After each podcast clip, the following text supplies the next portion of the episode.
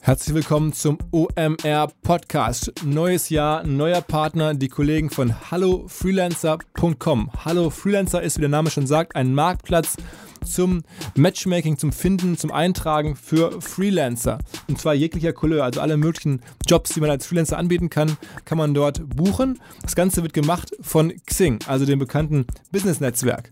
Es ist ja so im Business, mit das Schwierigste, was man aufbauen kann, sind Marktplätze, weil man im selben Moment Liquidität sowohl auf Angebots- als auch auf Nachfrageseite braucht. Ne, siehe eBay, siehe ImmoScout. Wenn es einmal klappt, ist es halt mega, aber es zu bauen ist wirklich schwierig. Was ist der Vorteil von Xing? Xing hat ohnehin schon 400.000 Freelancer in seiner Xing-Datenbank und die werden indirekt jetzt auch auf hallofreelancer.com mit vorgestellt und man kann sie halt buchen. Neben der Marktplatzfunktion ist Hallo Freelancer auch eine Technologie, eine CM-Technologie, um Beziehungen zwischen Freelancern und Auftraggebern zu managen. So, wer das spannend findet, geht mal bitte nachschauen. Unter hallofreelancer.com slash umr gibt es noch ein White Paper, wo drin steht, wie man mit Freelancern am besten arbeitet und warum sie häufig absagen.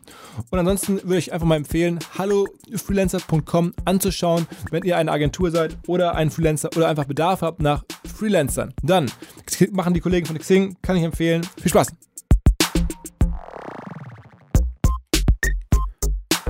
Herzlich willkommen beim OMR Podcast mit Philipp Westermeier.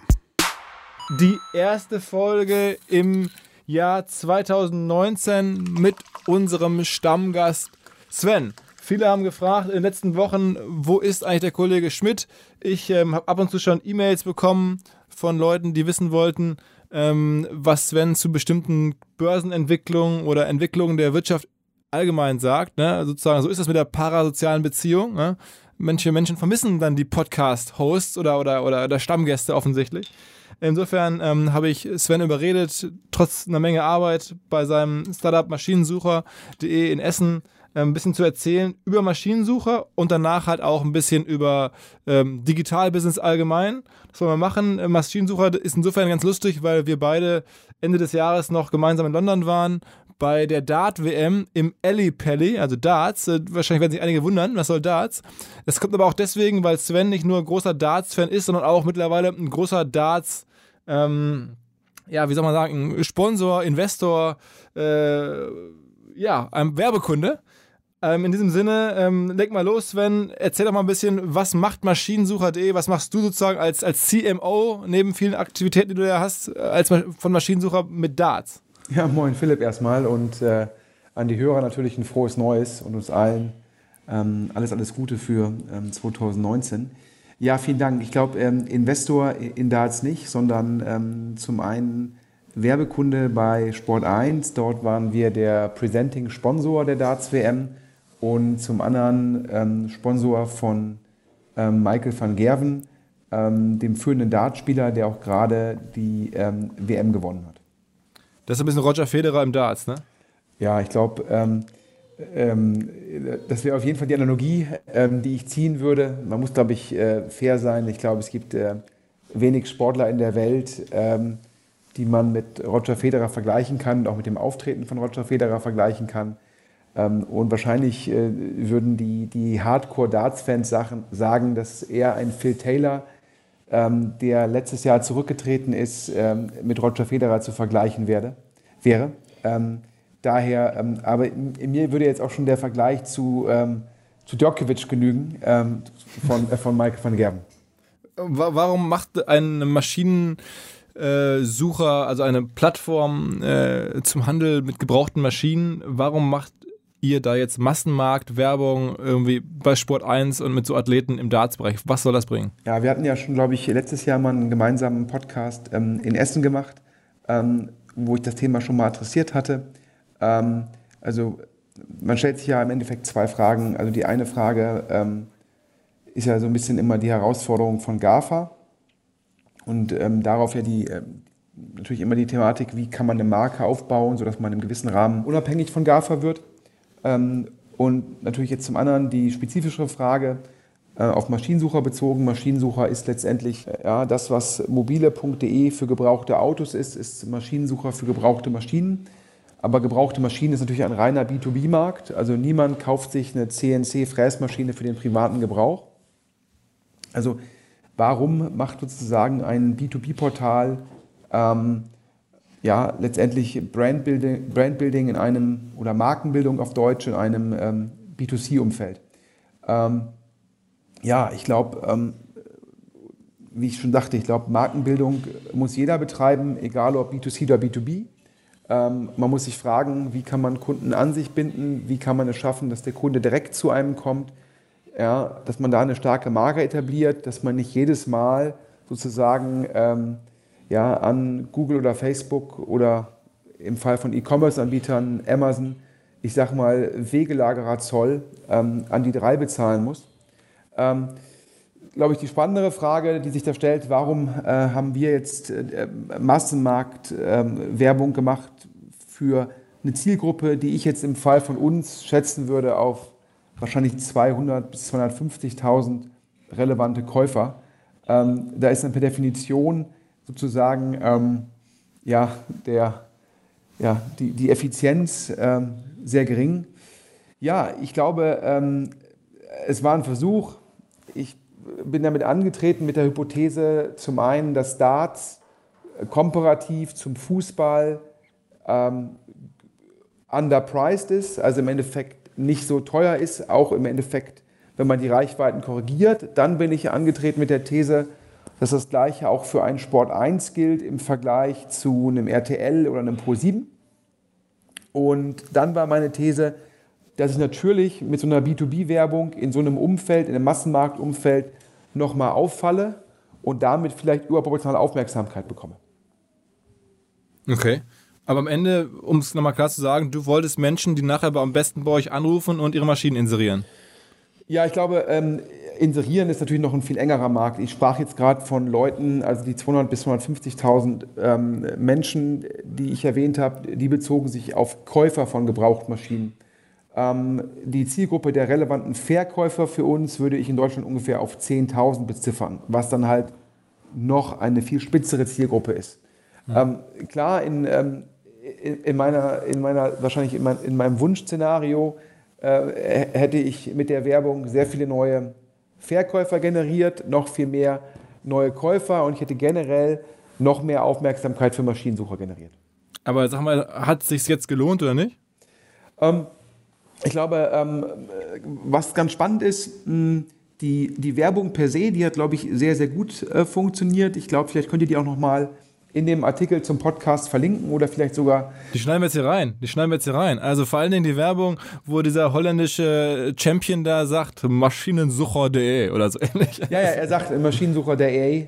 Die führende, Plattform, genau, der die führende Plattform für Gebrauchtmaschinen. Ich glaube, denjenigen, die Sport 1 und die Darts WM geschaut haben, äh, bei denen ist das hängen geblieben. Die Darts WM wird präsentiert von Maschinensucher.de, der führende Marktplatz für Gebrauchmaschinen. Ja, also ich glaube, was wir gesehen haben, ist zum einen, unser Werbespot war ja mit Michael van Gerven. Und wenn der Werbespot in Umfeldern gelaufen ist, wie zum Beispiel Doppelpass, was eigentlich, oh, es ist eine Fußball-Talkshow auf Sport 1 am Sonntagmorgen, eigentlich ein sehr starkes Format von Sport 1. Ähm, da hat der Spot so okay funktioniert. Wir glauben, es liegt daran, dass halt viele Fußballfans unser Testimonial da gar nicht erkannt haben. Also anders ausgedrückt, unser Spot hat am besten funktioniert, wenn Michael van Gerven auch gerade bei der WM gespielt hat. Ja, dann haben wir wirklich im Endeffekt sehr gute Reaktionen auf den Spot gesehen, sehr viel extra Traffic. Und ähm, das war für mich schon mal äh, der eine Takeaway. Äh, ist ja eigentlich auch logisch, wenn man sagt, ich mache Werbung mit Michael van Gerven zur Darts-WM, dass die auch am besten funktioniert, wenn der dann auch wirklich da spielt. Ja? Ähm, und da stellt sich jetzt für mich ex post die Frage, ob es nicht eigentlich auch gereicht hätte, sozusagen immer wenn Michael van Gerven antritt, dann auf Sport 1 Werbung zu kaufen.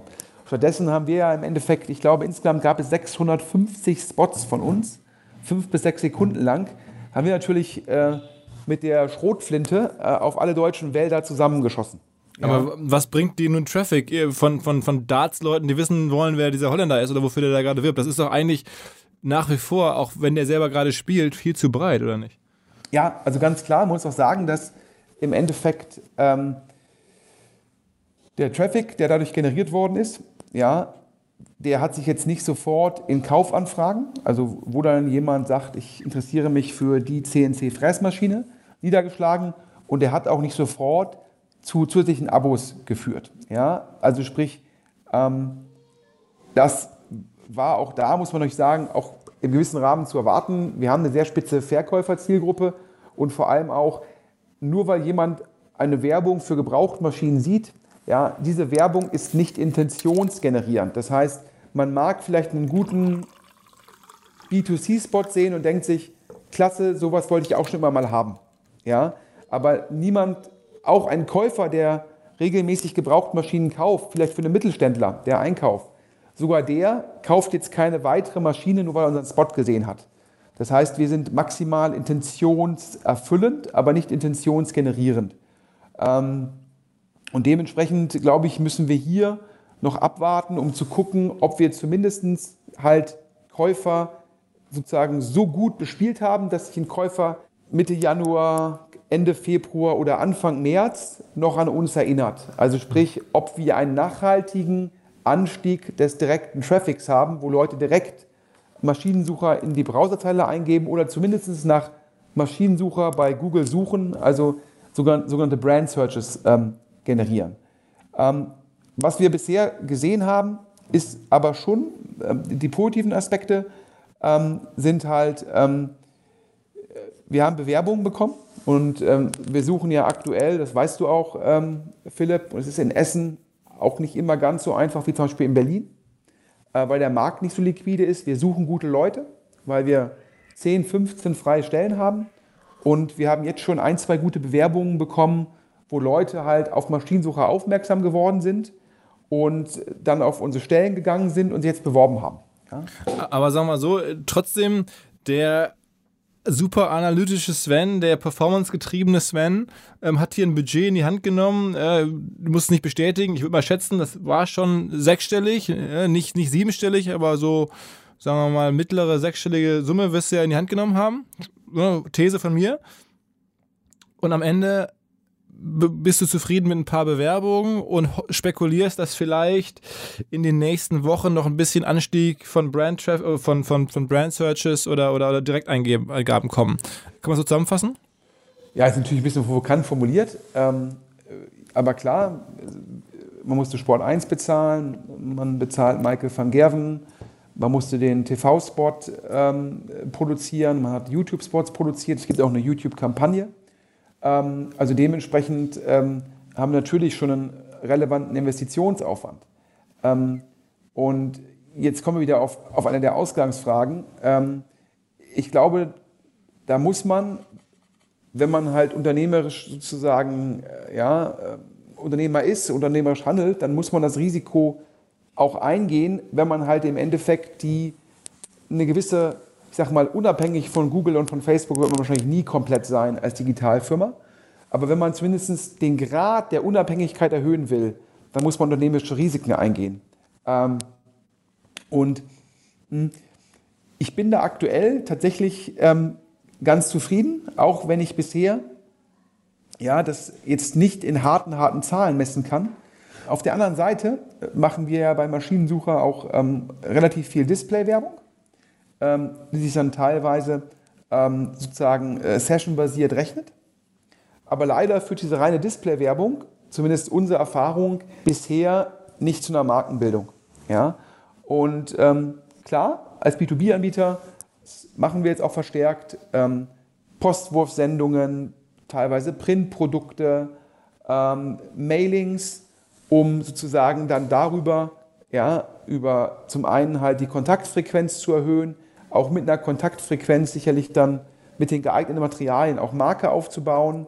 Aber wir fanden das im gesamten Mix ja, ähm, ja, sicherlich risikobehaftet, aber durchaus ähm, wert, ähm, das mal anzugehen. Und jetzt ist ja immer die, die, Frage, ob man jetzt selbst sozusagen in der Blase sitzt, in dem Fall in der Dartsblase. Ähm, ich habe jetzt sozusagen in meinem, ja, viele WhatsApp-Nachrichten bekommen von Leuten, die den Spot gesehen haben, die mir berichtet haben, dass irgendwie ähm, Freunde den gesehen haben. Ich spreche ja auch täglich mit Händlern, also Kunden von Maschinensucher. Ähm, da haben das auch viele gesehen. Aber, ja, ist natürlich immer die Frage, ähm, wir hatten ja auch in Essen bei dem Live-Podcast diesen Test gemacht und haben gefragt, wer interessiert sich hier für die Darts-WM? Und äh, da gingen weniger Hände hoch, als ich es damals gehofft hätte. Und äh, daher, ähm, also das ist natürlich auch aktuell zum Zeitpunkt, wir sind ja heute ähm, 7. Januar, ich glaube der Podcast soll am 9. Januar ähm, äh, gesendet werden. Und zum heutigen Zeitpunkt würde ich sagen, würde ich es wieder machen? Ja. Mache ich es wieder in der gleichen Art und Weise im nächsten Jahr? Darauf würde ich sagen, jein. Ja, wir haben ja mit dem Sponsoring so einen Hochfrequenzansatz gewählt. Da haben wir von Sport 1 555 5 Sekunden gekauft. Ähm, wir hatten übrigens noch ungefähr 90 6 Sekunden on top. Und ich glaube, diese Frequenz, ja, die war wahrscheinlich ähm, irgendwann nicht mehr wertgenerierend. Das heißt, wie ich ja eben schon gesagt habe, ich glaube, im nächsten Jahr würden wir gezielter vorgehen und halt im Endeffekt die Umfelder, wo dann Michael van Gerven spielt während der WM, die würden wir bespielen, um sozusagen dann nochmal ja, unsere Marke dann vielleicht in Erinnerung äh, zu rufen. Hat denn der Michael van Gerven generell eine, eine, gewisse Markenbekanntheit? Eigentlich doch nicht. Der hat das nur im Darts-Umfeld, oder? Ich glaube, man muss natürlich nochmal differenzieren ähm, zwischen Deutschland, Holland und England. Ja, das sind, glaube ich, die drei größten Märkte für Darts. Und auch für euch, ne?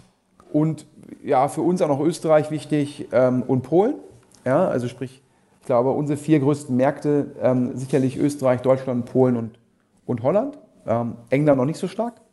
Ähm, Michael van Gerven war jetzt schon, glaube ich, mehrfach zum Sportler des Jahres in Holland nominiert und war da unter den Top 5.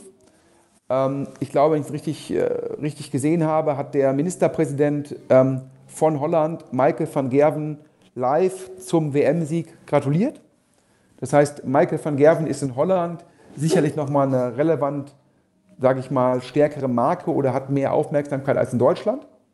Ähm, und hat natürlich auch nochmal in, in England, wo Darts auch nochmal populärer ist, auch nochmal eine größere Aufmerksamkeit.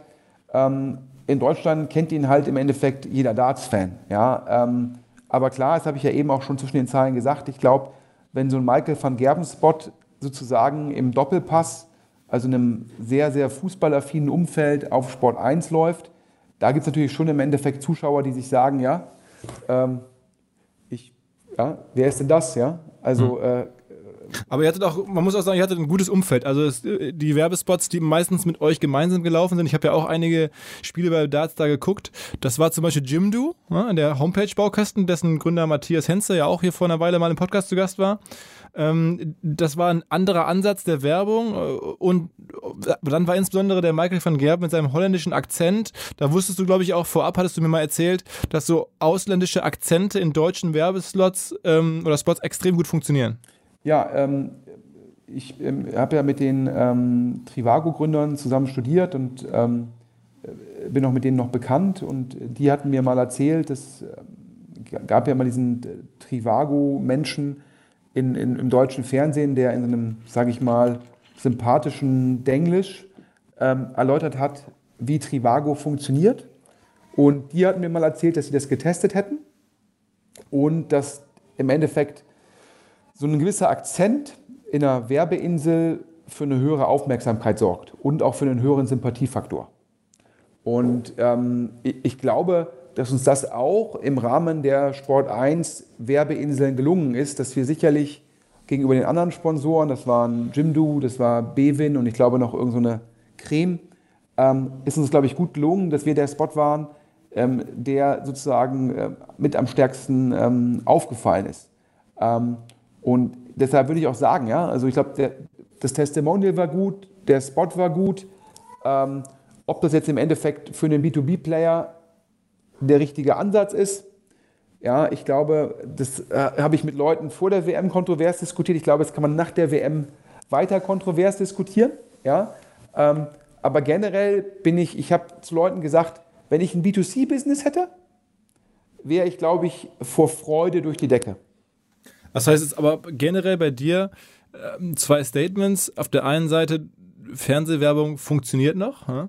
Auf der anderen Seite sagst du auch, du glaubst stark an Branding? Es gibt jetzt ja immer wieder auch neue Firmen oder, oder Ideen, die so hochkommen, auch zum Teil VC finanziert und so, wo Firmen sagen, hey, wir machen jetzt hier komplett brandless Sachen, einfach geile Produkte, ähm, aber ohne jede Marke oder so.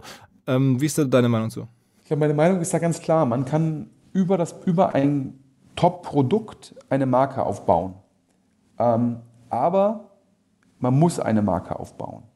Ja, das heißt, wenn ich von Leuten höre, die letztendlich auf Amazon Marketplace aktiv sind und dort ihre Produkte anbieten und teilweise auch sehr, sehr erfolgreich anbieten, dann kommt immer meine Frage, aber ihr baut auch eine Marke auf und ihr habt auch eine Homepage, wo ihr die Marke transportiert und ihr habt auch Werte, für die die Marke einsteht und ihr macht auch super Packaging und guckt, dass ihr da auch Marke transportiert.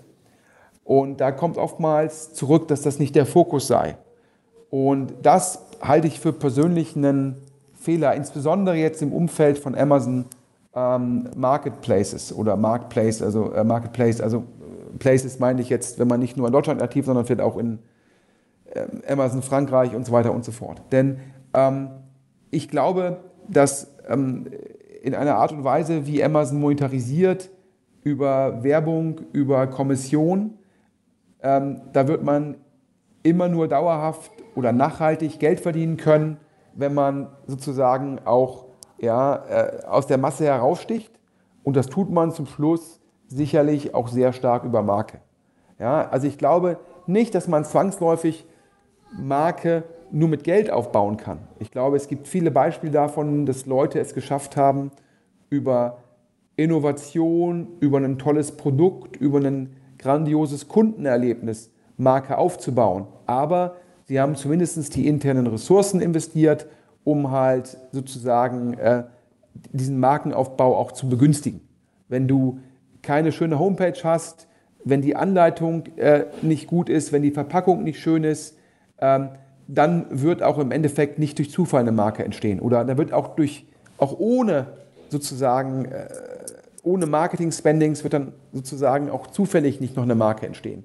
Daher glaube ich, man muss immer gucken, ähm, dass man ähm, im Endeffekt äh, das Thema Marke im Kopf hat. Und das heißt, selbst wenn man tolle Luxusprodukte hat, reicht es nicht, die einfach nur günstig verfügbar zu machen, sondern man muss irgendwie an das irgendwie verankern mit einer Marke, meinst du? Ich glaube, es ist schon fast ein Widerspruch in sich. Luxusprodukt ohne Marke. Na gut, also irgendwie, weiß ich nicht, ein handgenähter Hermes-Reitsattel ähm, bleibt ja ein handgenähter Reitsattel. Ja, aber wenn da nicht Hermes draufsteht, dann gibt es auch keinen Hermes-Preis. Okay, den braucht man ja vielleicht auch gar nicht, wenn man das irgendwie anders vertreiben könnte. Ja, aber dann ist man ja austauschbar. Also wenn ich jetzt irgendwie bei Amazon eingebe, irgendwie, jetzt gehen wir davon aus, dass Amazon sich auch um dieses Marktsegment kümmert. Ja, ich gebe da also an handgenähter Reitsessel. Ja, da muss man ja immer sofort fragen, wie kommt Philipp Westermeier auf handgenähte Reitsessel? das frage ich auch gerade. Ja, äh, auch das Unterbewusstsein äh, ist teilweise interessant. Das muss man dringend rausschneiden. Ja, es war mit, für mich einer der, der prägendsten Momente, wo, wo, ich Luxusgüter verstanden habe, als ich mal in Paris im MS-Laden stand mhm. ähm, und gesehen habe, was die da so für, damals ja wirklich für, ist ja gemacht, MS ist ja so ein Luxuslabel, die machen ja eigentlich Sachen ähm, für den Pferdesport. Das war mir gar nicht so klar. Und da habe ich gecheckt, okay, what the fuck, ey, wer gibt denn für den Pferdesport das aus? Aber offensichtlich eine Menge Menschen. Okay, du siehst, wir verlassen jetzt die Gebiete, in denen ich mich auskenne. Mode, Hermes und Pferdesport, das überlasse ich sozusagen dem Podcast, dem nächsten Podcast, wenn Philipp Wester mit sich selbst über seine Hermes-Ausflüge spricht. Äh, nein, ich werfe dir mal die Frage zurück. Was ist ein Supreme Hoodie, ohne dass das Supreme draufsteht? Das würde ich sagen, kann ich besser verstehen, dass es, dass es nicht funktioniert. Aber wie gesagt, mein Punkt ist halt, wenn es jetzt nicht ein Supreme Hoodie wäre, sondern nehmen wir mal irgendeine absurd teure Marke, die aber halt auch handwerklich total geil gemacht ist. Zum Beispiel Kaschmir, genäht, tolles, also man spürt schon auch einen Produktunterschied zu irgendeinem H&M-Pullover. Ja, aber, aber, wie aber wie kommuniziert man den? der ist ja, wenn man das erlebt, wenn man das Ding sozusagen trägt oder, oder, oder kauft oder besichtigt. Ja, aber wie kommt man darauf? woher weiß ich, dass, in welchen Laden muss ich gehen? Du bist ja jetzt in Paris wahrscheinlich auch nicht in jeden Laden reingelaufen. Ja, so viel Zeit hast du ja auch gar nicht, dass du irgendwie ähm, wahrscheinlich nicht mal in jeden Laden in der Champs-Élysées reinlaufen kannst. Mhm. Sondern du bist ja auch gezielt, ja, äh, wahrscheinlich im Endeffekt mit deinem Reitfetisch ähm, zu Hermes gegangen. Den du mir hier andrichtest. Ich, ich, ich möchte sozusagen für meine äh, zehn Vollblutpferde, äh, möchte ich jeweils einen individuellen Reitsassel haben und ich möchte gerne handgesteckt die Initialen des Pferdes neben meinen haben. so ungefähr war das. Als, als Austauschschüler hatte ich ungefähr das Budget, das auch da anfordern zu können. Das stimmt, ne? Ja. ja also, also nee, ich glaube, ähm, also ich glaube ähm, daran sozusagen, ich glaube, wenn ein Produkt so top, top, top ist, dann entwickelt sich jetzt sozusagen eine Marke selbst. Das heißt, wenn jetzt du zu Hause halt äh, äh, Reitsessel äh, Hand nehmen müsst in der Freizeit, also sozusagen neben, neben OMR, und die wären so, so gut, dann hieße es bald nicht mehr Hermes, sondern Westermeier. Na gut, okay. Ganz kurze Unterbrechung und Hinweis auf den Future Hamburg Award. Wer OMR folgt, weiß, OMR ist in Hamburg sehr, sehr gerne zu Hause und die Kollegen der Stadt Hamburg, die hier Hamburg voranbringen, die haben uns angesprochen und uns überzeugt, dabei zu sein bei einem Future Hamburg Award. Das ist eine Veranstaltung, die wir sehr gerne unterstützen. Es geht darum, dass Startups aus der ganzen Welt sich bewerben und ein äh, Paket gewinnen, das sie hier in Hamburg abrufen können. Sie können nämlich hier in Hamburg sechs Monate lang umsonst wohnen in einem Coworking Space. Ähm, Sie können ein fünfstelliges Presse- und Medienpaket mitnehmen. Sie bekommen Coachings von verschiedensten Hamburger Ansprechpartnern und Sie haben einen Bühnenslot auf einer unserer OMR-Bühnen äh, im Mai. Also wer sowas gewinnen möchte, achtet auf den Future Hamburg Award, den ich euch hier ins Herz legen möchte. Den Award gibt es, weil die Menschen da draußen noch besser verstehen sollen, dass Hamburg die Gründermetropole oder eine spannende Stadt ist, eine Firma aufzubauen und auch daneben einfach gut zu leben. Ähm, nimmt teil, guckt euch mal an unter future.hamburg/award kann man teilnehmen und ich glaube, es ist kein großer Vorgang. Hat man dann die Chance auf diese Gewinne, auf ein bisschen Sichtbarkeit und vielleicht habt ihr ja Lust, hier nach Hamburg zu kommen. Ich glaube, das ist das ganz große Ziel der Stadt und der Beteiligten, hier noch mehr Menschen, die was aufbauen wollen, die was entwickeln wollen, hier in die Stadt zu bringen und ich kann es euch persönlich empfehlen. Es klappt hier echt ganz gut und macht viel Spaß. Also denkt an Hamburg und den Hamburg ähm, oder den Future Hamburg Award. Viel Spaß. Ähm, Kommen wir wieder zurück zum Thema. Ähm, wie war denn dein Eindruck äh, von Sport 1? Du hast gesagt, dass der äh, Partner Sport 1 äh, hättest du als underpaid eingeschätzt. Ähm, wie ist so generell dein Blick auf, auf, auf das Angebot dort? Ja, ich glaube ja, also du weißt ja, ich bin ja generell sehr skeptisch, was lineares Fernsehen angeht. Ähm, und ich glaube natürlich, dass Sport 1 sozusagen das Pech hat, dass sie antreten gegen Sky Go, gegen Eurosport, Discovery und gegen The Zone die ähm, meines Erachtens ähm, ja letztendlich das bessere Modell haben und natürlich auch viel mehr Kapital und die letztendlich ähm, Sport 1 ja, sehr viele Rechte, ja, ich sag mal, weggekauft haben. Ähm, und in der Kombination ist natürlich Sport noch viel stärker als jetzt, keine Ahnung, RTL kann im gewissen Rahmen eigene Formate entwickeln. Ähm, ist natürlich bei ähm, Sport 1 relevant schwieriger. Da ist man halt auf relevante Live-Rechte angewiesen. Und ich glaube, daher ist sozusagen die Zukunft von Sport 1, ähm, das ist für die natürlich ein bisschen der Worst Case, ähm, dass sie jetzt in der Zwischenzeit gegen drei extrem kapitalstarke Konkurrenten antreten. Ähm, und das macht es halt irgendwie sehr schwierig. Und dann sind die generell noch in einem, äh, in einem alten ähm, linearen Modell verhaftet.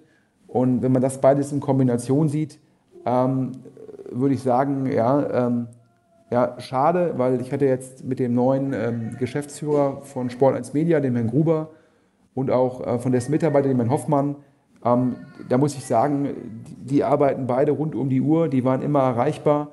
Ja, das war eine Kundennähe, ähm, wo ich sagen muss, ich habe ja auch mit, mit IP ähm, äh, und auch mit sozusagen dem Vermarkter von Pro701 gesprochen. Ja, IP ist der Vermarkter von RTL, von RTL ja, ja. sorry. Ähm, und da muss ich sagen, bei Sport 1, ich bin natürlich komparativ natürlich ein kleiner Kunde, ähm, ja, bei Sport 1 ja, sehr hohe Verfügbarkeit der Leute, ähm, auch zu, auch zu Uhrzeiten, wo andere Leute schon nicht mehr arbeiten oder vielleicht über die Feiertage gar nicht arbeiten, sind die sehr gut erreichbar und geben dafür den Kunden ihr Bestes. Also daher kann ich da irgendwie nur Respekt zollen, aber ähm, ist natürlich schon gegeben jetzt diese, äh, die, die, die Gegenwinde, vor denen Sport einsteht und die strukturellen Veränderungen, ist das schon ein ganz dickes Brett. Okay, das heißt also, du denkst, in ein paar Jahren kann man da keine Darts-Werbung mehr schalten? Ich glaube, die Problematik ist ja jetzt schon so, dass äh, für die, für die Hörer, die sich das nicht verfolgt haben, dass die Rechte an der Darts-WM, zumindest für Deutschland, gehören der Perform-Gruppe. Die Perform-Gruppe ist der Eigentümer von The Zone. Und The Zone hat dann die Rechte an Sport 1 meines Erachtens lizenziert. Und zwar in so einem Deal, wo Sport 1 dann auch The Zone bewerben muss. Du hast es ja, glaube ich, auch gesehen. Mhm. Und ist natürlich so ein bisschen so, ähm, da promotet Sport 1 den Kanal, der ihnen sozusagen die Rechte wegnimmt, die Zuschauer und das Geschäftsmodell. Ähm, das ist natürlich ja, von Sport 1, die sagen sich natürlich, okay, besser so als gar nicht, ähm, weil sie nicht die Mittel haben und vielleicht auch gar keinen Zugriff auf die Rechte. Aber ist natürlich jetzt ähm, nicht gut. Ich muss auch sagen, ähm, ich ähm, glaube, dass die Einschaltquote von Sport 1 schon darunter gelitten hat, ähm, dass letztendlich beim Darts, für die Leute, die es vielleicht nicht gesehen haben, so ein Dartsabend, der dauert durchaus mal vier Stunden. Und dann guckt man ja im Endeffekt zwei Kollegen zu, wie sie auf so eine runde Scheibe werfen. Ähm, und da ist die Moderation schon relevant.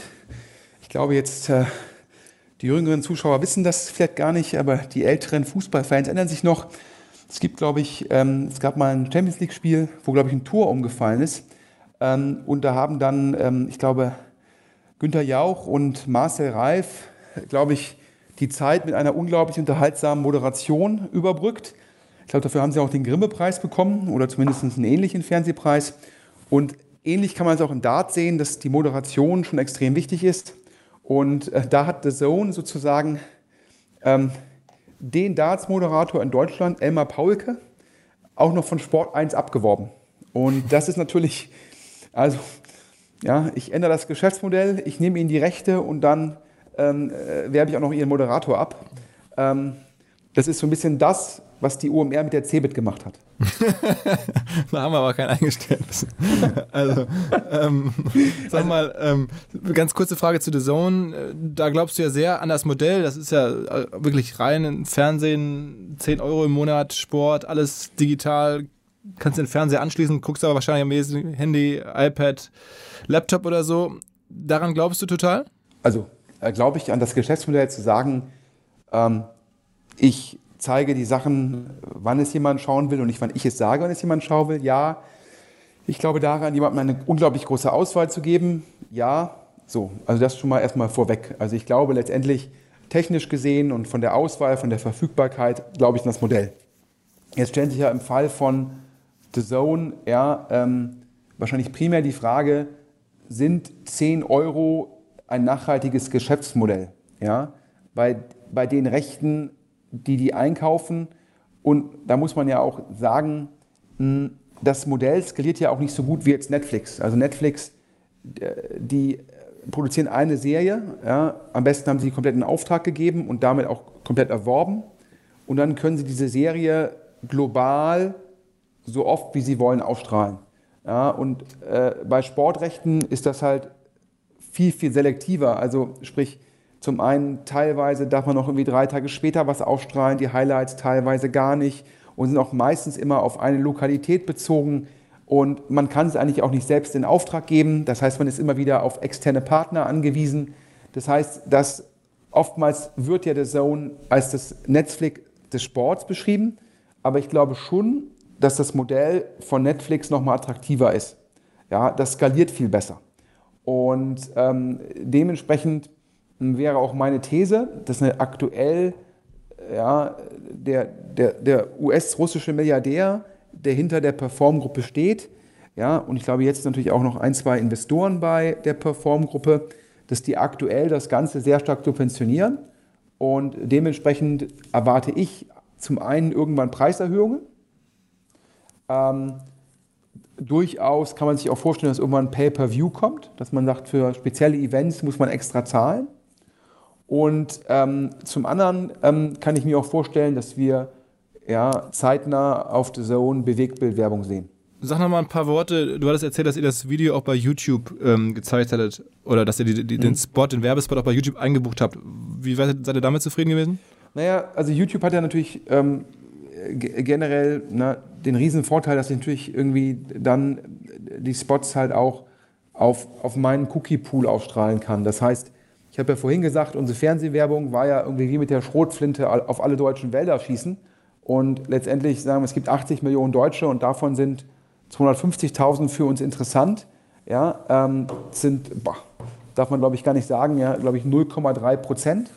Und bei YouTube kann ich natürlich über meinen Cookie-Pool das Ganze halt ähm, sehr gezielt machen. Und ähm, das haben wir halt im Fall von YouTube auch gemacht, im, in Holland, in Deutschland und mit einem englischsprachigen Spot auch äh, paneuropäisch. Und ähm, klar, da zahlt man jetzt auch schon einen anständigen TKP. Ich glaube, dass so boah, über alle drei Länder hinweg so 8 bis 9 Euro für so einen Sechssekünder. Aber ich habe halt nicht im Endeffekt die ganzen Leute, die ich eigentlich gar nicht adressieren will, die adressiere ich auch nicht. Mhm. Ähm, und wenn ich den, ähm, glaube ich, einen der The Zone-Weltchefs ja, richtig verstanden habe, ist das auch das, das Ziel von The Zone. Also das, das YouTube-Modell halt im Endeffekt auch dort ähm, als, als Vorlage zu nehmen. Was übrigens ganz spannend ist zum Thema Underpricing von Sport 1. Wir wollten dann auch für das WM-Halbfinale, wo dann äh, Michael van Gerven gegen Gary Anderson gespielt hat. Das war an einem Sonntagabend am 30.12., also ähm, vor Neujahr ähm, oder vor Silvester. Ähm, da wollten wir dann auf RTL 7 in Holland, das ist der übertragene Sender dort, auch einen Sechssekünder schalten und ähm, bereinigt um die Reichweite, ähm, hätte ich jetzt gesagt, ungefähr zehnmal so teuer wie Sport 1. Wow. Wow. Das liegt daran, dass die Sportart viel wichtiger ist in Holland oder das liegt daran, dass das Fernsehen noch besser funktioniert? Oder? Ganz offen, ich glaube einfach, liegt daran, dass Sport 1 günstiger ist als so ein RTL-Konzern. Es liegt daran, ähm, dass ich natürlich da nur für einen Abend Werbung kaufen wollte. Es liegt daran, dass ich da keinen guten Zugang hatte, dass es sehr kurzfristig war. Und dann kommt natürlich da der sogenannte Pay-Faktor, also für die Hörer. Es gibt da im Fernsehbereich immer diese Bruttolistenpreise und dann redet man immer von dem Pay-Faktor, glaube ich abgekürzt PF, ähm, um dann zu sagen, ist der jetzt irgendwie 35 Prozent, 20 Prozent, 40 Prozent, also was zahlt man von dem Bruttolistenpreis? Und der Bruttolistenpreis, der hat immer schon sehr unterschiedliche TKPs, abhängig vom Sender, vom Format und vom Zeitpunkt. Und da kamen halt viele Faktoren zusammen. Und da habe ich dann irgendwie einmal gezuckt und gesagt, nee, ja, das zahle ich auf keinen Fall. Und dann haben wir halt im Endeffekt gesagt, wir erhöhen unsere YouTube-Spendings in Holland, um damit im Endeffekt einen ähnlichen Effekt zu erreichen. Okay, okay, gut, dann lass uns mal ähm, nochmal ein paar Minuten nutzen, wenn wir dich hier äh, haben äh, und abseits von maschinensucher.de und, und Dart wir ein bisschen sprechen über deine, deinen Blick auf die Digitalwirtschaft generell. Äh, was sind die spannendsten deutschen Tech-Firmen 2019? Ja, ich glaube, ähm, ist immer die Frage so ein bisschen, ähm, äh, was ist im Endeffekt spannend, ja? Und ich glaube jetzt mal, um jetzt zu sagen, was sind, glaube ich, die Tech-Firmen, die jetzt noch mehr Aufmerksamkeit bekommen werden. Sicherlich so ein Get Your Guide. Get Your Guide ist eine Firma, letztendlich so eine Art Booking.com, aber nicht für Hotels, sondern, so, sondern für, ja, ich sag mal, ähm, ja, ähm, während man reist für irgendwie ähm, Events. Und das kann jetzt sein, im Endeffekt einen, eine Führung in Rom. Das kann aber auch sein, dass man irgendwie auf das London Eye in London bucht oder ähm, dass man irgendeine Museumskarte kauft. Ja? Ähm, kann man vielleicht auch sagen, Event ist vielleicht der falsche Ausdruck, Activity könnte man es auch nennen. Und da ist Get Your Guide ja, sozusagen, glaube ich, mit der führende Anbieter global. Und ich glaube, ähm, ich hatte letztes Jahr schon im DS-Podcast, also hier nochmal kurz eine kurze Werbeunterbrechung, neben dem OMR-Podcast sicherlich der relevanteste deutsche Podcast, mache ich auch noch so einen kleinen, ich sage mal, nischigen Podcast, einmal die Woche mit dem Alexander Hüsing von Deutsche Startups. Ähm, reden wir über das, was im Venture Capital die letzte Woche passiert ist. Kann man auf Soundcloud oder auch auf iTunes oder auch bei Spotify, Spotify suchen mit Deutsche Startups Podcast. Und da hatte ich auch letztes Jahr schon erwähnt, dass im Endeffekt ähm, Softbank, das ist dieser große Fonds, 100 Milliarden Fonds, der die Strategie hat des Kingmakings, der sagt, wenn ein Modell funktioniert, dann tue ich da ganz viel Geld drauf, so dass die Firma mit dem Geld Weltmarktführer werden kann und alle anderen VCs Angst haben, konkurrierenden Firmen Geld zu geben, denn sie können nur die Nummer zwei werden. Das nennt man King-Making-Strategie im Venture-Bereich und das Ganze ist jetzt mit dem 100 Milliarden Fonds, das sogenannte Vision Fonds von Softbank auf die Spitze getrieben worden und Gründerzähne hat jetzt gerade nochmal bestätigt, ähm, dass angeblich bald zu einem Abschluss kommt zwischen Get Your Guide und Softbank und wenn das der Fall ist, dann reden wir wahrscheinlich über 500 Millionen, wahrscheinlich ein primär Primary, also Geld in die Firma, aber auch ein bisschen Anteilsverkauf, also Secondary. Wenn das der Fall ist, glaube ich, wird die deutsche Presse noch stärker auf Get Your Guide aufmerksam.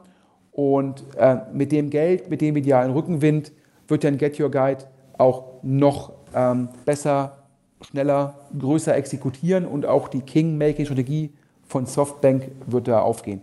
Das ist sicherlich ähm, ein Thema. Dann ähm, im Endeffekt äh, nicht gut für Nutzer, aber gut für die Investoren bei Flixbus, was man so hört durch, sage ich mal, die Monopolstellung von Flixbus im deutschen ja, Busmarkt. Klar, die konkurrieren mit der Deutschen Bahn, die konkurrieren mit Mitfahrgelegenheiten, die konkurrieren mit dem eigenen Auto.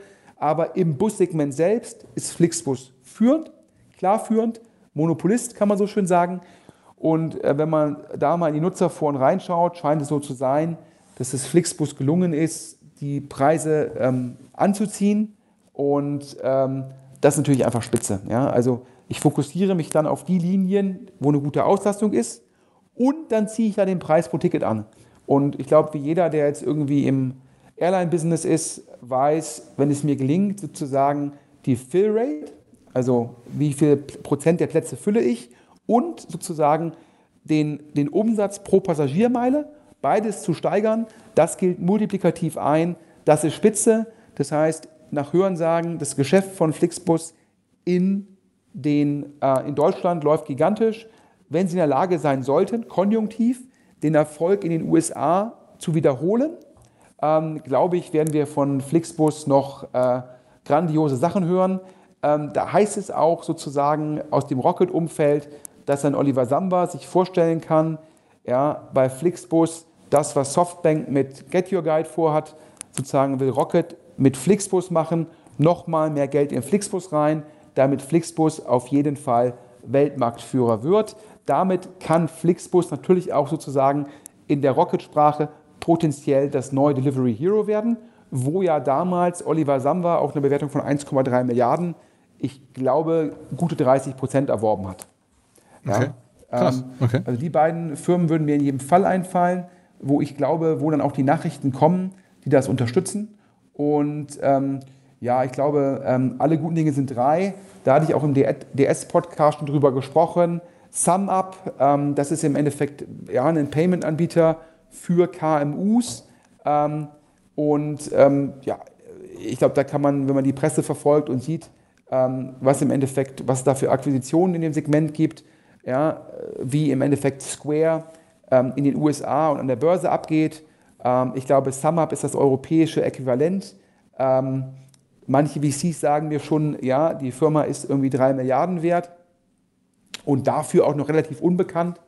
Und dementsprechend hier, ja, meine drei spannenden Tech-Firmen, wo ich halt glaube, wir werden durch große Investments, auch PR-seitig, noch viel mehr von denen hören. Flixbus, SumUp und Get Your Guide wo wir gerade über Börsenkurse sprechen und so, äh, ein, ein interner Scherz zwischen uns beiden. Ich mache ihn jetzt hier mal öffentlich. Du forderst regelmäßig von mir hier bei uns im OMR Hauptquartier einen Altar für dich zu errichten. Ich habe Denkmal gesagt. Oder ein, ein, ein, Denkmal zu errichten. Ähm, warum eigentlich genau? Na, ich glaube, wir hatten ja in den letzten anderthalb Jahren öfter auch schon über Startups geredet ähm, und darüber über meine Vorhersagen. Ich glaube, auf Facebook und auf anderen sozialen Medien habe ich damals dann schon, aber auch teilweise von dir, ja, für die Vorhersagen so ein bisschen eins auf den Deckel bekommen. Beispiel HelloFresh, wo ich ja gesagt habe, dass diese Firma an dem Problem des inhärenten Churns, also sprich, ähm, ich glaube nicht an die Nachhaltigkeit einer HelloFresh-Subskription, weil wenn man die Subskription nicht mehr nutzt, das ist im Fitnessstudio super, aber bei HelloFresh stapeln sich dann irgendwann die Kisten mit dem fauligen Essen ja, sozusagen im Flur. Deshalb glaube ich hoher Churn, deshalb glaube ich, kann man die, Mark die Kundenakquisitionskosten nicht refinanzieren. Da haben wir einen Podcast gemacht, da habe ich einen Artikel geschrieben auf OMR und dann sind die, glaube ich, mit 11,50 Euro an die Börse gegangen. Ähm, das hat mich damals schon überrascht, dass die überhaupt an die Börse gehen können, sind auf über 15 gestiegen und ich glaube, das war der Zeitpunkt äh, des letzten OMR-Festivals und du hast mir schon gesagt, hier, nächstes Jahr musst du Dominik Richter, Gründer und CEO, interviewen, sozusagen der, der die nächste Firma mit einer äh, Multimilliarden-Bewertung und ich habe gesehen, da bleibe ich skeptisch und warten wir mal ab. Und innerhalb, glaube ich, der letzten Monate ist ähm, HelloFresh von dem Höchststand auf unter 6 Euro gefallen, jetzt glaube ich wieder über 6 Euro. Ähm, und da habe ich mir gedacht, Mensch, ja, ähm, wenn das Modell nicht funktioniert, ja, dann kann auch PR nur temporär den Aktienkurs treiben. Ja, das war, glaube ich, die eine sehr kontroverse Diskussion. Ich glaube, bei, bei Home24 habe ich ja immer gesagt, ja, Firmen, die nicht wachsen und kein Geld verdienen, die gehören nicht an die Börse, sondern die gehören liquidiert. Und ähm, ja, dann hat der Home24 äh, so ein mystisches Quartal hingelegt, wo sie auf einmal gewachsen sind, ja, danach nie wieder und sind mit dem Quartal irgendwie an die Börse gegangen und haben der Börse aber nicht erzählt, dass sie eigentlich danach nicht mehr wachsen. Und ähm, ja, und dann habe ich ja im DS-Podcast mich dazu auch immer geäußert. Und ja, jetzt glaube ich, Höchststand waren knapp 32 Euro und jetzt ist Home24 auf 10 Euro. Da habe ich mir langsam gedacht, lieber Sven, ich muss mich jetzt selbst kritisieren. Ja, no guts, no glory ähm, hätte ich vielleicht mal besser irgendwie statt Maschinensucher einen Hedgefonds und hätte die Firmen alle geschortet.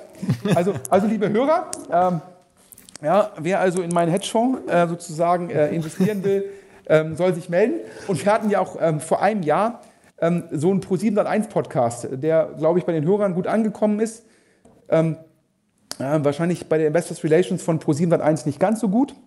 Ja, ähm, und da ging es ja darum, um Zukunft des linearen Fernsehens, die Digitalstrategie von Pro701, wo du mir noch irgendwie erklären wolltest, dass irgendwie äh, Maxdome so irgendwie so ganz sinnvoll ist und das neue Vorhaben von denen und ich gesagt habe, ja, glaube ich jetzt nicht ganz. Hätten die das irgendwie alles erkannt, hätten sie irgendwie entweder Netflix schon viel früher gebaut oder hätten bei Netflix investiert.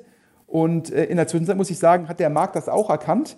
Und ähm, du hast damals ja noch ganz stolz erzählt, wie gut sich deine Pro7 Sat1 Aktien im Portfolio entwickelt haben. Und ich glaube, äh, du hast mir jetzt gebeichtet, ähm, du hättest sie noch rechtzeitig verkauft. Ja, die meisten. Wobei ich halte meine Pro701 Aktien seit ähm, damals ich mal Praktikant war äh, in New York bei so einer Investmentbank und das war zu der Zeit als Heimser Bahn, äh, nee, als, das war doch vor Heimser Bahn, als irgendwie gerade Leo Kirch da kurz zum Zusammenbruch stand und habe ich die dermaßen günstig gekauft. Ähm, das ist immer noch äh, deutlich unter dem aktuellen Kurs, ich glaube 15 Euro. Ähm, ist ja heute. Aber okay, also wir werden sehen, das hat auf jeden Fall eine schwierige Zeit hinter sich, äh, Pro7, und ist nach wie vor sehr stark vom Fernsehen abhängig und, und weniger ja. von den Digitalgeschichten. Ne? Klar, also ich glaube, es ist primär vom Fernsehen getrieben und da ist ja auch im Endeffekt sehr viel äh, Fremdkapital auf der Firma. Und ähm, das scheint mir jetzt im Endeffekt, äh, die, die, die Makrotrends scheinen mir jetzt alle gegen Pro701 zu laufen. Ähm, denn wenn ich jetzt in meinem Freundeskreis, ich glaube, wir haben vor zwei Jahren mal zusammengesessen und damals noch über Netflix gesprochen, und da habe ich dir irgendwie schon gesagt, dass ich an das Modell von Netflix glaube. Und da warst du damals noch skeptisch. Und äh, da haben wir damals rumgefragt, wer hat alles schon Netflix-Abo? Und das waren vor zwei Jahren in Deutschland noch nicht so viele Leute. Aber wenn ich jetzt heute gucke in, bei meinen Mitarbeitern, ja, alle ja, sozusagen natürlich irgendwie, ähm, wie das meistens so ist in Startups, ähm, ja, relativ jung, eine unglaubliche Durchsetzung ja, von, von Netflix-Abos und auch Netflix als Gesprächsthema. Da wird gesagt, ähm, ich gehe jetzt abends noch mal eine Netflix-Serie gucken, der wird nicht gesagt, ich mache den Fernseher an. Hm. Und ich glaube schon, dass sich das Verhalten da grundlegend verändert hat. Und dazu kommt ja noch irgendwie Amazon Prime, dazu kommt irgendwie äh, Sky Go, ja, wer Sport macht, da kommt The Zone dazu. Und auf einmal reden wir über eine Konkurrenz um die Aufmerksamkeit des Nutzers. Ja, ja, ja, von irgendwie vier Leuten, also Sky Go, The Zone, Netflix, Amazon Prime, ja, die gab es ja vor äh, fünf, sieben Jahren in der Form gar nicht. Und äh, ich sehe überhaupt keine Antworten von Pro7 Sat1, aber auch nicht von RTL. Also ist jetzt im Endeffekt unabhängig von dem spezifischen Sender, was man da machen will. Und wenn was man, bei, bei, muss man sagen, bei RTL, die haben jetzt ja sozusagen den Superstar äh, TV-Manager von, von, von Vox sozusagen befördert, der ist jetzt RTL Ja, Deutschlandchef.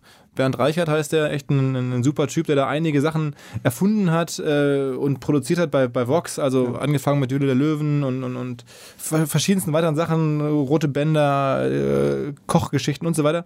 Also der ähm, wird jetzt ja da sozusagen sich positionieren und das Ding nach vorne bringen müssen. Also Ja, wenn es einer schafft, dann wahrscheinlich aber- der. aber- Aber warte mal. Ja, also ich, ich glaube, der, ich das natürlich nur von außen verfolgt, der hat, glaube ich, bei Vox einen hervorragenden Job gemacht. Aber die Frage ist, ja, Serien, Filme und Sport. Die drei Themen, da wird ein RTL und ein Pro7 dann eins nicht mehr gewinnen. Das heißt, es bleiben noch im Endeffekt, ja, wie nennen wir das, eigene Formate, ja, keine Ahnung, Dokus, ja, Shows. Shows und ähnliches. Die Kernfrage ist, ob sich damit im Endeffekt weiterhin ein ganzes Programm füllen lässt. Und die Frage ist, wie man eigentlich, früher hat man sehr stark, ist mein Verständnis, im TV-Management davon gelebt, dass man eine Audienz geleitet hat. Das heißt, man hatte Leuchtturmsendungen und in denen hat man andere Sendungen promotet und der Zuschauer ist auf dem Kanal geblieben und hat dann noch die Serie davor oder dahinter geguckt oder den Film. Das Modell ist ja tot.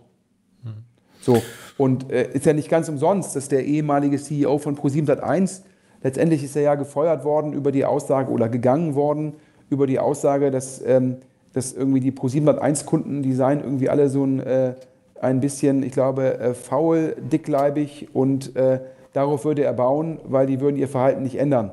Also anders ausgedrückt, da ist ja schon die spannende Frage, ob zum Schluss ja, die Leute, die lineares Fernsehen weiterhin gucken, ob das eine adverse Selektion ist. Und meines Erachtens ja. Und wenn ich halt Werbetreibender bin, wie viel Geld will ich ausgeben, um die Zielgruppe zu erreichen? Und die ganzen Punkte, egal wie gut ich als Manager bin, das sind im Endeffekt Makrofaktoren, ja, die außerhalb meiner Macht liegen. Ich kann das vielleicht verlangsamen, solche Effekte. Oder sozusagen den Einfluss der Effekte kann ich verlangsamen, aber ich kann sie nicht wegdrehen. Okay, dann lass noch mal ein paar schnelle weitere Fragen, äh, die ich so bekommen habe. Ähm, wer auch ein bisschen gelitten hat, oder das heißt ein bisschen, auch massiv gelitten hat, ähm, äh, zuletzt ist, ist Zalando äh, von 51 Euro in der Spitze, also über 10 Milliarden Bewertung, ähm, auf, auf 26 aktuell runter. Wie ist da deine Prognose? Ja, ich war jetzt überrascht über die Deutlichkeit der Korrektur. Ich ging nicht immer davon aus, dass Zalando aufgrund der Größe und aufgrund der Analysten, die Zalando folgen, relativ marktgerecht bepreist ist. Ähm, Ich glaube, wir sehen zwei Effekte. Der eine Effekt ist ja, glaube ich, ausreichend öffentlich diskutiert worden. Es gab in, in England Gewinnwarnungen oder Umsatzwarnungen von ASOS. Und äh, man ging, glaube ich, immer davon aus, dass solche Online-Versender können im Bereich Mode, also Fashion, mit 25 bis 35 Prozent wachsen. Und jetzt hat eine Korrektur stattgefunden, die, glaube ich, eher von 15 bis 20 Prozent ausgeht. Und wenn man mal selbst so ein Excel-Sheet baut und äh, gibt mal irgendwie ein, sage ich mal, 1,17 hoch 10 versus 1,27 hoch 10 dann sieht man schon, was, das für, was diese 10% weniger Wachstum für ein gigantischer Unterschied sind über die Zeit. Ja, es hat damals auch, bevor LinkedIn von Microsoft gekauft worden ist, gab es auch eine Korrektur des LinkedIn-Wachstums. Und da ist, glaube ich, der Aktienkurs von 200 auf 120 gefallen. Also eine 40-prozentige Einbruch der Aktie und das wegen 10% weniger Wachstum. Und ich glaube, das ist der eine Effekt. Und jetzt müssen wir uns fragen, warum ist das eingetreten? Und da gibt es sozusagen die einen, die sagen bei Zalando, das war jetzt halt ein sehr heißer Sommer und auch noch ein, noch ein warmer Herbst. Und dadurch sind zwei Effekte eingetreten. Wintersachen sind zu spät gekauft worden, Leute waren zu wenig am Desktop und vor allem, man musste die Wintersachen, die man verkauft hat, auch noch stark diskontieren. Und das ist sozusagen die These, dass das Einmaleffekte sind. Die andere These ist es halt, dass man vielleicht das Marktwachstum, was nachhaltig ist, überschätzt hat. Ja, die andere These, ähm, neben dessen, dass man sagt, das Wachstum ist halt eher zwischen 15 bis 20 Prozent. Ist natürlich die Frage, ähm, der Einfluss von Amazon auf einen ASOS, auf ein Zalando. Und ähm, ich durfte ja ähm, auf dem OMR-Festival mit dem Robert Gens, dem CEO und Gründer von Zalando, sozusagen ein Gespräch führen. Ähm, der hat mich auch im Vorfeld, der Robert Gens, sehr beeindruckt. Ich glaube, der ähm, wird zu Recht als einer der wenigen Leute gehandelt, die sowohl eine Firma im Kleinen erfolgreich aufbauen können, wie auch im Großen erfolgreich managen können. Also auf jeden Fall eine sehr, sehr beeindruckende Persönlichkeit. Es gab, glaube ich, einen Punkt, das hatte ich dir, glaube ich, im Nachgang gesagt, wo ich jetzt mit dem Robert Gens nicht ganz einer Meinung war. Das war die Thematik Preiswettbewerb. Denn Zalando ist zwar eine Plattform, das heißt, da können Leute, mehrere Leute Ware einliefern, aber es ist kein Marktplatz. Denn der Preis wird von Zalando bestimmt. Also anders ausgedrückt, da können andere Leute verkaufen, ja, und den Leuten wird ein spezieller Preis geboten, aber der Kunde wiederum sieht nur den Preis, den Zalando festlegt und natürlich das Delta zwischen dem, was Zalando zahlt und der Kunde zahlt, ist halt die Marge von Zalando. Ähm, das ermöglicht Zalando teilweise halt eine höhere Marge zu haben als ein Amazon, aber es führt dazu, dass meines Erachtens ähm, die Produkte teilweise teurer sind, weil halt kein Preiswettbewerb stattfindet, wie er implizit bei Amazon stattfindet. Und da war das Argument von Robert Gens, ähm, dass es bei Zalando darum gehen würde, primär die Ware verfügbar zu haben und nicht so sehr den besten Preis zu bieten.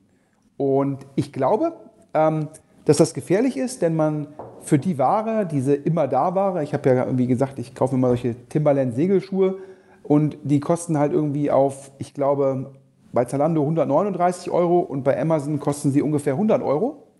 Und da gibt es halt für mich keinen einzigen Grund, die auf Zalando zu kaufen. Und ich glaube, dass man da schon Kunden erstmal verliert. Und wenn der Kunde dann eh schon so viele Berührungspunkte mit Amazon hat, dann kauft er bei Zalando vielleicht nur wenige Dinge, die dann nur auf Zalando verfügbar sind.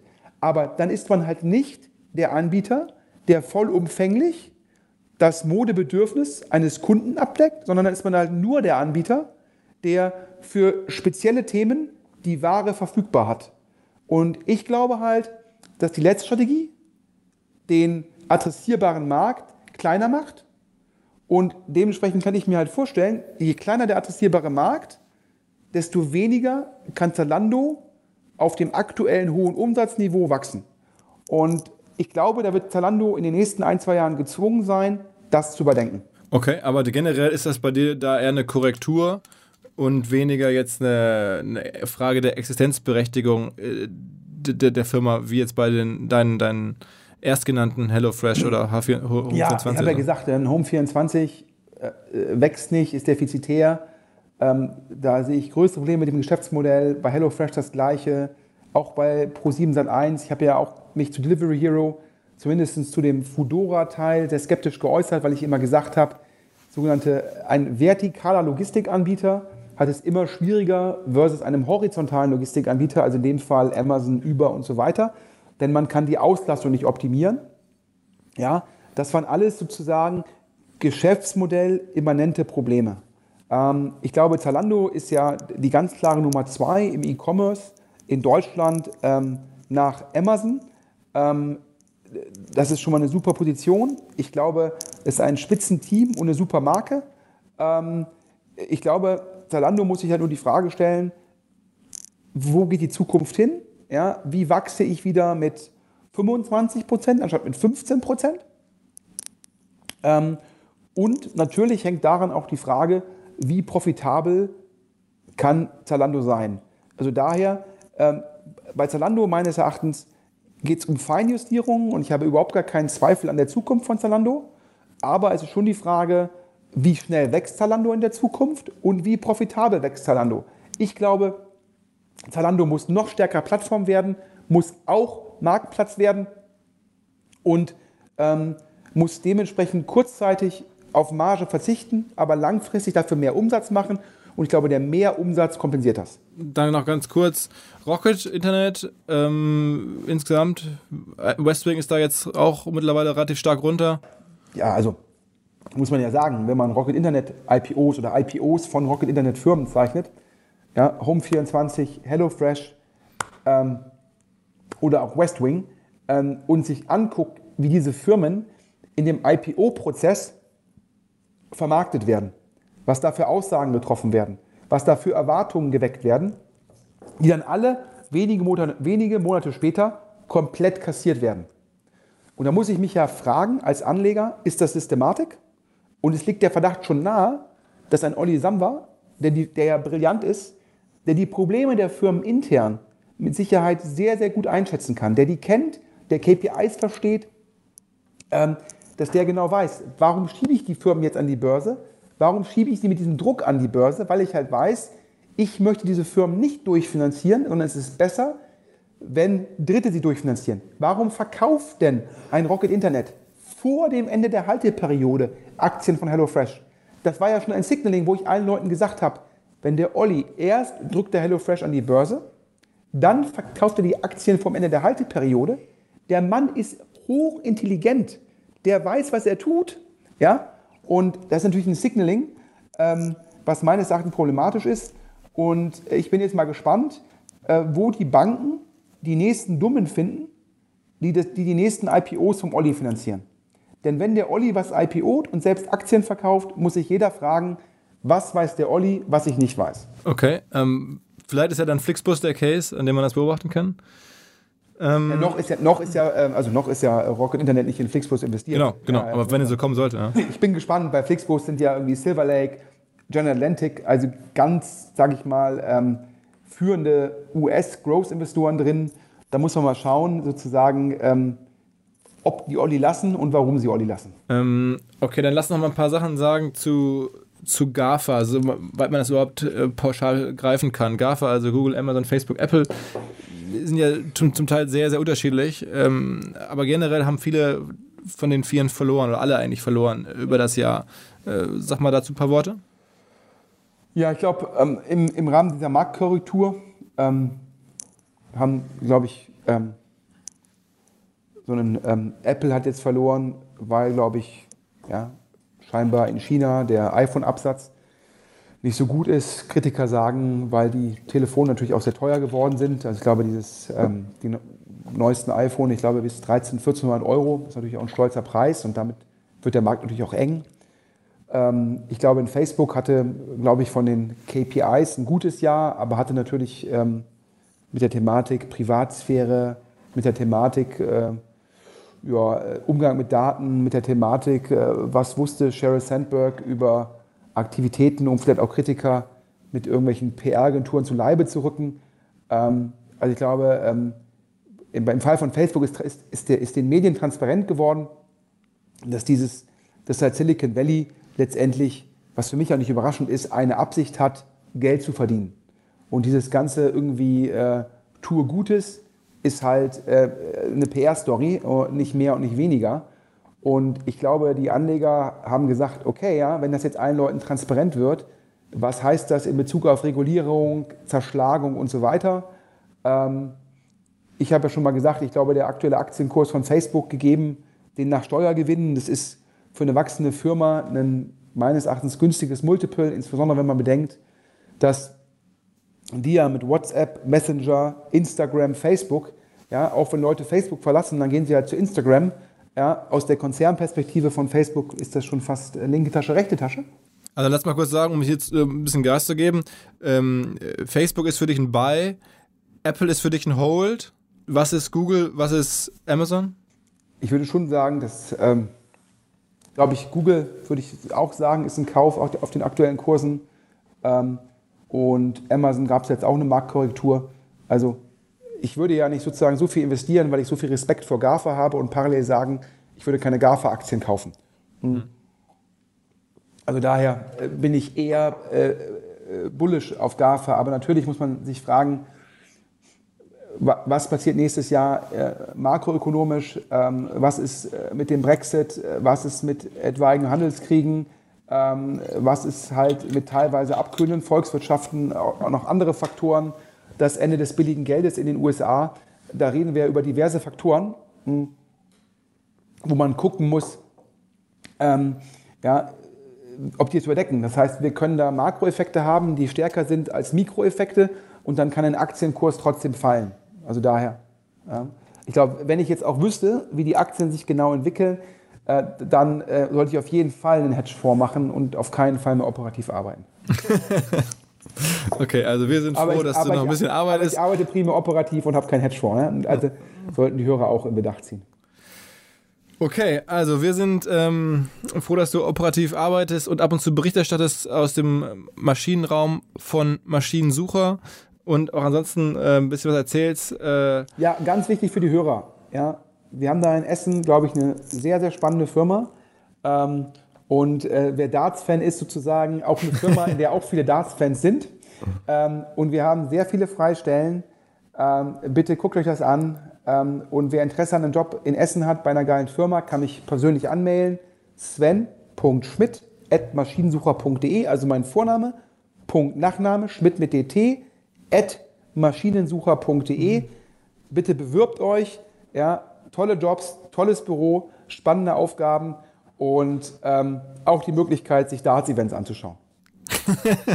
alles klar, ich glaube, wie oft warst du jetzt bei der, bei- in- bei der Darts? Du warst einmal mit unserem Team da, also wir mit ein paar Einmal Kollegen. mit Maschinensucher-Team und ähm, ich, ähm, leider war ich ja, die Hörer hören das noch, mein Husten. Ich hatte leider Gottes so eine ähm, schwierige, langwierige ähm, Erkältung. Ich habe darauf verzichtet, zum Finale zu fahren ähm, und da sind dann Mitarbeiter gefahren und konnte daher leider Gottes nicht mit Michael van Gerven zusammen den Siegerpokal im Backstage-Bereich stemmen. Ähm, aber wir haben mit Michael van Gerven ja einen dreieinhalbjährigen Vertrag. Da kommen noch drei Weltmeisterschaften und ich bin zuversichtlich, dass ich das noch nachholen kann. Also eigentlich ist jetzt die Frage, wer will nächstes Jahr mit Sven Schmidt zum Finale der Darts-WM und ist dafür bereit, ein Jahr in Essen zu arbeiten? Bewerbt euch. Also, also, dass du jetzt als Essener sagst, ein Jahr in Essen zu arbeiten, also ich Nee. glaube, dafür sollte man dir die, die, die Ehrenbürgerschaft entziehen. Ähm, also, Nein. wir hoffen Nein, schon, nein. Wir hoffen schon, Das ist ein dass- Missverständnis. Wir hoffen Das schon, ist ein dass jeder. Mitarbeiter, also ohne Scheiß, in Essen, ja, das ist das neue Berlin, weil irgendwie wir bieten den geilen Job und ansonsten ist Essen arm, aber sexy. Nur, dass die Mietpreise in Essen irgendwie eher 5 bis 10 Euro sind, statt irgendwie 20 bis 30 in Berlin. Daher, jetzt bewerben, wir zahlen die gleichen Gehälter wie in Berlin, aber in Essen ist die Miete viel geringer. Jetzt hör auf. Also, das haben alle verstanden und, ich kann wirklich sagen, Und mindestens zwei Jahre bitte, nicht ein Jahr. Genau, also ich habe das nur gerade so zugespitzt. Ich bin ja nun wirklich größter Fan meiner Heimat und war über Weihnachten da ein paar Tage und ähm, Ja. alte Freunde getroffen. Es ist, äh, man kann da wirklich gut leben. Gar keine Absolut. Frage. Ich weiß nicht, warum ich das jetzt hier erzähle, weil es ist eigentlich selbstverständlich. Ähm, es ist eine, eine ge- geile Metropole, also das ganze Ruhrgebiet. Ja, ich sag, Und ähm, dein- dein- insofern, dein lass jetzt Bruder- aufhören dein, damit. Deine ganze Familie, dein Bruder sind ja noch alle in Essen und äh, aus gutem Grund. Und Maschinensucher ist ja auch aus gutem Grund in Essen. Also daher ähm, äh, b- bitte bewerben. Und Philipp, ja, damit du jetzt mal wieder sozusagen aus dieser, äh, damit deine Ehrenbürgerschaft dir nicht entzogen wird, wir beide sollten weiterhin sozusagen Trikotsponsor von Rot-Weiß Essen werden. Du eine Halbserie, ich eine Halbserie, ja, OMR und Maschinensucher zusammen auf dem Trikot von Rot-Weiß Essen. Also dazu kurze Insight und wir dürfen den Hörern nicht vorenthalten, dass ähm, ich vor kurzem angeschrieben wurde. Ich habe da recht, äh, dem Verein recht Rot-Weiß Essen recht eng verbunden. Und da hat sich ähm, der Marketing-Manager gemeldet und gesagt, Mensch, Philipp hier, hast du eine Idee, wer bei uns aufs Trikot kann?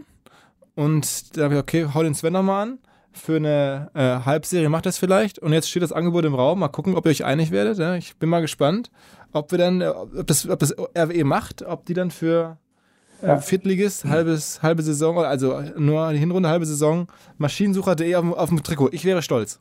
Ja, und die andere Halbserie OMR, ähm, denn wir haben ja gelernt vom Das ehemaligen. bringt mir nichts, leider. Ich würde es ja gerne machen, aber es bringt einfach immer nichts. Ja, aber es ist doch nicht. Es, ich habe ja jetzt gelernt, ich habe ja jetzt mit, von vielen Leuten angesprochen worden zum Thema Sponsoring, nachdem mir natürlich aufgefallen ist, wurde mir gesagt, viel im Bereich Fußball-Sponsoring, das sei Liebe zum Verein und nicht unbedingt, und nicht unbedingt zu rechnen. Herr Schmidt, das, das, es, geht, es geht doch darum, dass Sie da auch Heimatliebe zeigen. Nein, um, um ernsthaft zu sagen, für Maschinensucher wäre es eine Möglichkeit, lokal mehr Präsenz zu zeigen. Daran siehst du auch, dass wir dazu bereit wären, wie wichtig uns halt auch Recruiting ist und Employer Branding.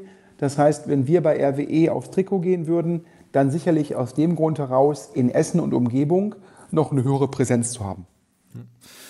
Ja, super wär's. Ähm, Übrigens auch da nochmal, jetzt, jetzt kommen wir hier bei Essen wirklich in, in, ins Reden, aber was ja auch ganz geil war, muss man sagen, dass in Essen, äh, als, als wenn sie es geahnt hätten, dass da der größte Darts-Fan der Welt, Sven Schmidt, äh, beruflich tätig ist, in der Grugerhalle, also der größten Veranstaltungsvenue in Essen, ähm, wurde ein Experiment gestartet und zwar wurde die Darts WM als, als, als Public Viewing Event live übertragen. Also es war kein Darts vor Ort, aber eine Live-Übertragung mit, mit den ganzen üblichen Folklore, Betrinken, Verkleiden. Äh, Darts WM in Essen, also der Typ, der das macht, auch äh, schöne Grüße. Ähm, TAS, die Agentur, Thomas Siebmann, äh, hat immer wieder geile Ideen und hat jetzt sozusagen die Idee gehabt oder der Erfinder des Darts Public Viewing in einer riesigen Halle.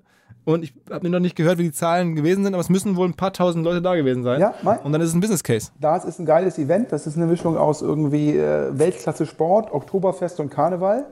Ähm, und ich glaube, die Idee zu sagen, das kann ich auch im Rahmen von Public Viewing machen, ähm, top.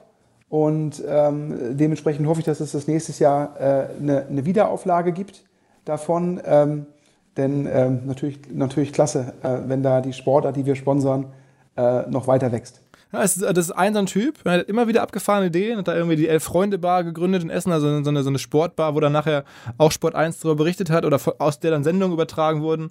Dadurch wird die Stadt halt viel größer und, und viel relevanter durch so eine kleine Sportbar mit, mit Fernsehshow und dann halt so ein Event. Das, am Ende sind Leben Städten, Städte halt auch, auch von den Menschen, die dort jeden Tag irgendwas Abgefahrenes machen. Und äh, das ist da echt gut zu beobachten. Ich würde sagen, auf jeden Fall ein Gast für einen der nächsten Podcast. Alles klar. Philipp, vielen Und- Dank. Ja, danke dir. Ähm, und ein bisschen späte Stunde, es ist hier später Montagabend, jetzt äh, gleich nach Hause irgendwie College Football gucken und dann Mittwoch den Podcast ausstrahlen. Das es wird langsam ein echter Sport, äh, äh, ein echter äh, Sportpodcast, damit Leute wissen, heute Abend äh, in deutscher Zeit schon am Dü- äh, Dienstagmorgen ist das Finale Alabama gegen Clemson. Ähm, und ähm, glaube ich, die spielen zum vierten Mal, zum dritten Mal im Finale gegeneinander, einmal im Halbfinale im College ähm, äh, Football Bowl. Du siehst, wir können jetzt auch noch hier einen sehr, sehr nischigen Sportpodcast draus machen, um deine 40.000 Hörer auf 4.000 zu reduzieren. ja, genau. genau. Das wäre toll. Also, mein Lieber, ähm, bis die Tage. Hau rein. Vielen Dank. Ciao, ciao. Bevor alles vorbei ist, noch kurzer Hinweis auf unsere Kollegen bei der Hamburg Media School, mit denen wir ja nun eng kooperieren. In dem Falle sind wir nicht direkt Veranstalter, aber wir weisen darauf hin, am 25. Januar gibt es einen Seminartag zum Thema Datenschutz, Grundverordnung, also all die Themen, die sich im Datenschutzrecht in den letzten Monaten intensiv verändert haben, aus Europa kommend ja zum großen Teil. Die werden besprochen am 25. Januar. Wer dabei sein möchte und das alles verstehen und auffrischen und Fragen stellen möchte, kann das tun. Ein Herr Dr. Metzger unterrichtet dort, der kommt von der Kanzlei Unverzagt von Habe, einer der führenden Medienkanzleien des Landes. Also, 25. Januar an der Hamburg Media School Datenschutzrecht und Datenschutzgrundverordnung auffrischen. Ja, angenehmen Tag.